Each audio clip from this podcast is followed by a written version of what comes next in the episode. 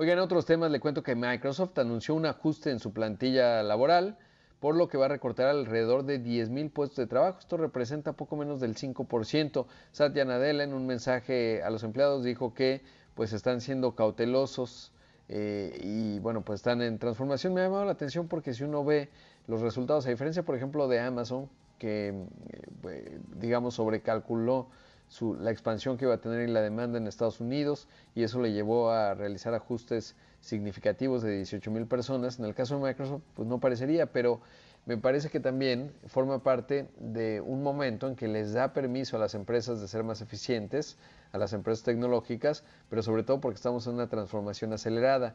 Y es que mencionaba Nadella, como le digo, el presidente ejecutivo y director general de Microsoft, que en un contexto en el que sus clientes, así como aceleraron gastos en productos digitales durante la pandemia, actualmente se encuentran reduciéndolo, lo cual es una realidad de mercado.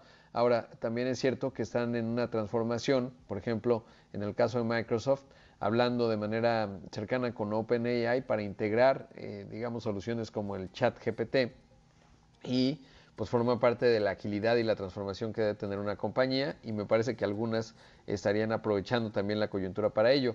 De hecho, hay un recuento de todos los recortes de empresas tecnológicas que han hecho. Amazon eh, recortó 18 mil puestos de trabajo, Meta, antes Facebook, 11 mil puestos de trabajo, como le digo, Microsoft 10 mil, Salesforce 7 mil puestos de trabajo, Twitter 3.700, Coinbase, esta plataforma pública de criptoactivos, 2.000 puestos de trabajo, Stripe, que procesa pagos 1100, digo, es más pequeña, Robinhood 1100, Snap, Snapchat, eh, 1000 puestos de trabajo, en fin.